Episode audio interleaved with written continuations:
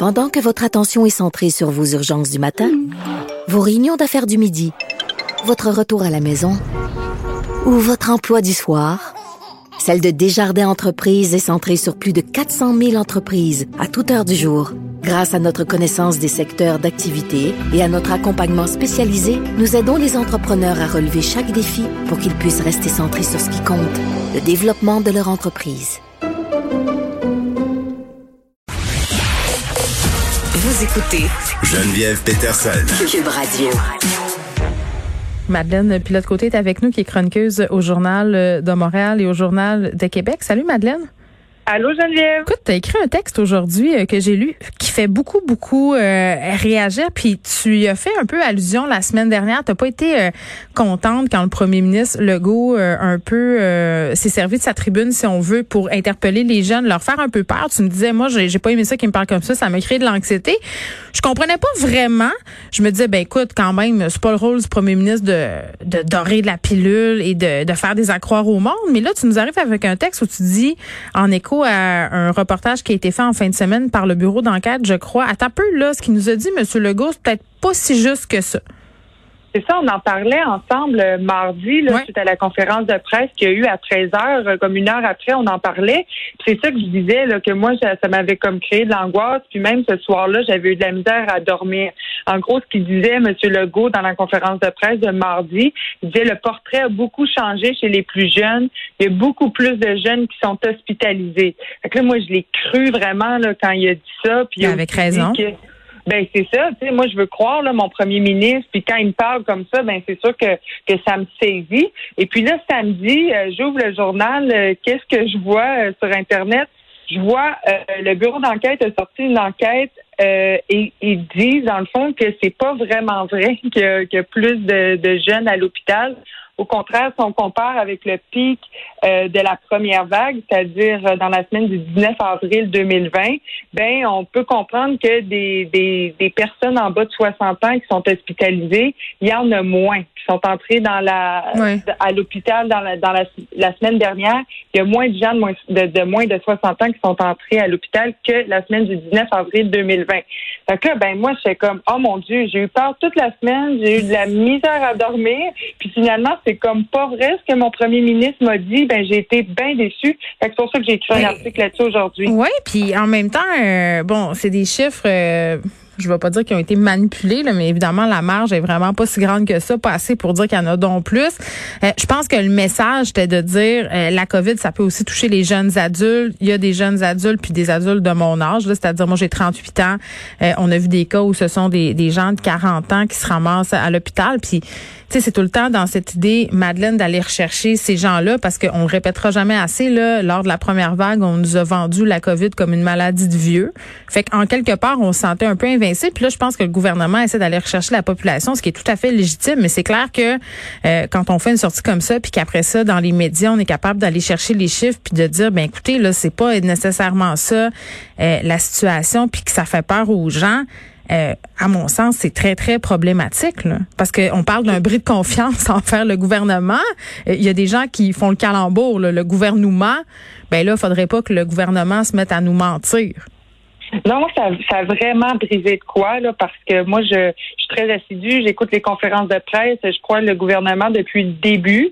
Puis là, ben, je vais, je vais pas tomber complotiste ni rien, mais ça a brisé un espèce de lien de confiance que j'avais bâti avec euh, le gouvernement, M. Legault, tout au long euh, de la, la pandémie. Et euh, moi, je veux pas me mettre la tête dans le sable, Geneviève. Moi, je veux connaître les vraies choses. Je dis pas que le gouvernement ne devrait pas nous faire peur. Je pense qu'il devrait pas mousser comme notre angoisse ou du moins réactiver notre angoisse qui est très présente depuis le début de la pandémie en disant des, des, des en nommant des statistiques, en disant des faits qui sont pas solides, qui ben, sont comme trompeurs. Oui, puis c'est quand même assez grave. Là. Je sais pas si M. Legault va réagir à l'article du Journal de Montréal, mais quand même, est-ce que ça... On, mettons, Madeleine, on spécule, on a vu ça quand même à quelques reprises pendant la pandémie. Là, euh, certains rapports, certains chiffres qui n'étaient pas nécessairement euh, connus par M. Legault, qui émanaient de la santé publique. Tu, tu vois où je veux en venir, on peut donner l'exemple des restaurants là, où M. Arruda avait pas fait des recommandations, M. Legault est allé dans un autre sens. Est-ce que ça se peut, est-ce que ça se peut que M. Legault euh, n'ait pas eu accès à ces chiffres-là ou ait eu accès à une autre information? Moi, je peux pas croire, je ne peux pas croire que quand tu es premier ministre du Québec et que tu euh, fais, si on veut, ta communication autour de la pandémie sur la transparence. Là, mise beaucoup là-dessus, euh, mise beaucoup sur le fait qu'il est vrai, qu'il n'a pas peur de se tromper. Je peux pas croire que si Emma nous a menti, c'est tout moi qui est naïf, mais je peux pas. J'ai de la misère à concevoir ça venant d'un premier ministre comme François Legault. Ben moi, j'ai, j'ai le goût un peu de me mettre dans sa peau. Là. Je vais faire l'exercice avec vous. Euh, oui? si on se, ben oui, si on se met dans la peau de François Legault, là, euh, ça peut être quand même difficile, c'est certain, de faire des conférences de presse comme plusieurs fois par semaine, de retenir comme beaucoup d'informations. Oui, il y, a une feuille là, sur laquelle est sûrement griffonné quelques statistiques une et coupe tout de peuvent l'aider. Une coupe de post-it, mais euh, ça peut être quand même difficile de, de bien intégrer les statistiques, de les comprendre, puis après ça, de les vulgariser comme à la population. Fait qu'il peut se tromper. Mais après ça, son devoir, c'est vraiment euh, de, de, de, nous de nous reparler, de ré, réajuster les faits, de rectifier le tir aussi, c'est très important. Ouais. Puis on dit pas des, des, des grosses choses comme ça si on n'est pas certain, si on n'est pas capable euh, de bien l'expliquer. Parce que là, c'était très trompeur ce qu'elle dit en conférence de presse. Puis je suis sûre que je suis pas la seule, Geneviève. Ben, qui il a va eu se la faire difficulté questionner là-dessus, euh, Madeleine, demain au point de presse Big Time. Là, moi, si j'étais lui, je commencerais direct par ça, euh, clarifier la situation. Euh, S'il y en a un, là, là je sais pas si on a confirmé un point de presse demain. Habituellement, c'est le mardi, le jeudi. Euh, si j'étais lui, je sortirais. Euh, il le fait sur sa page Facebook là, quand il y avait une certaine confusion sur le port du masque à l'extérieur. À mon sens, ça c'est beaucoup plus grave. Sais, à mon sens, si, si la perception dans la population, c'est que le gouvernement euh, nous arrive avec des chiffres qui sont trompeurs ou qui sont pas représentatifs de ce qui se passe réellement dans, dans nos hôpitaux, euh, moi, j'étais à sa place, je me dépêcherais de rectifier la situation. Euh, bon, ça c'est pour euh, ton texte qu'on peut lire euh, dans le journal de Montréal. C'est très très intéressant. Allez voir ça, journal de Montréal, journal de Québec.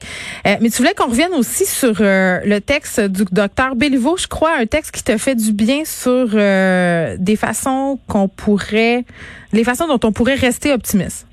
Ouais, comme je t'ai dit toute la semaine à cause de la conférence de presse de mardi, j'étais comme stressée. Fait qu'en lisant ça hier soir, euh, le texte de Richard Béliveau qui s'intitule Combat contre la COVID-19, quatre raisons de rester optimiste. Mm. Ça m'a vraiment fait du bien, ça m'a comme euh, détendu. Puis c'est vrai, je trouve qu'on voit toujours le verre d'eau un peu à moitié vide euh, concernant la pandémie. Mm. Là, on regarde les nouvelles, on regarde les conférences de presse, on nous dit ce qui va pas bien tant mieux. Tu sais, oui, il faut, il faut connaître ce qui va pas bien, mais aussi il y a des choses qui vont bien. Tu sais, par exemple, le vaccin, ben ça va bien. Là, au Québec, on, on commence à être pas mal vaccinés. Je pense qu'il y a une personne sur quatre d'immunisés. C'est ce que le, le docteur disait dans son texte que j'ai lu hier soir. On est au sixième rang mondial. On devance des pays d'Europe, d'Asie, d'Amérique du Sud. Fait que ça va Ben, c'est là, qu'on est meilleur que le. Brésil. Tu veux dire? Ben, non, c'est certain. Là, je dire, euh, quand on, on se compare, on se console, un peu comme. Ouais, moi, euh, je suis tellement quand plus on- là, Madeleine, là, puis j'aimerais ça partager ton, ton enthousiasme. Là. Je pense que je vais aller le lire, le docteur, le docteur Béliveau. Je l'ai pas lu encore, mais tu sais, je disais euh, au début de l'émission que samedi, j'avais comme un peu pogné le, le, le fond du baril pandémique. Là. Je trouvais ça très, très dur, le couvre-feu à 8 heures. Je voyais tout en noir. là. je regardais ce qui se passait en Ontario, puis je me disais, aïe, aïe, tu sais, c'est la fin du monde, puis on s'en rend pas compte. J'étais rendu là dans ma tête, sans niaiser. Mais je te comprends. Là, on a tout atteint le fond du baril à différents points euh, de, de, de la pandémie. Toi. Bravo. ça Moi, c'était été samedi soir. J'ai bu un peu de vodka. Ça n'a rien arrangé. Je vous le dis, ça n'a rien arrangé. Faites pas ça.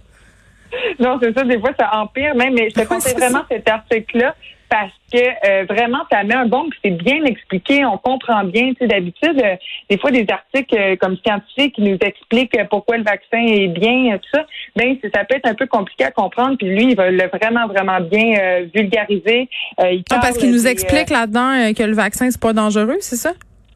Ben oui, il nous, il nous explique, il fait comme pas mal le tour de, de, de, de tout ce qui concerne le vaccin. Mm. Il parle des, euh, des thromboses, par exemple, d'AstraZeneca là, qui font peur, qui font peur, puis il compare ça avec un, un voyage euh, en avion de plus de quatre heures où le risque est vraiment, vraiment plus grand. Là, on parle de 1 sur 7000 si on fait Ouais, un voyage d'avion de Oui, mais tu sais, il y a des gens anxieux qui pensent juste à la fois où tu vois le crash d'avion. Là. Ça, c'est moi. Euh, puis j'ai pas cette peur-là par rapport au vaccin. Là, Moi, je continue à dire que c'est notre meilleure arme si on veut justement sortir euh, du tunnel pandémique.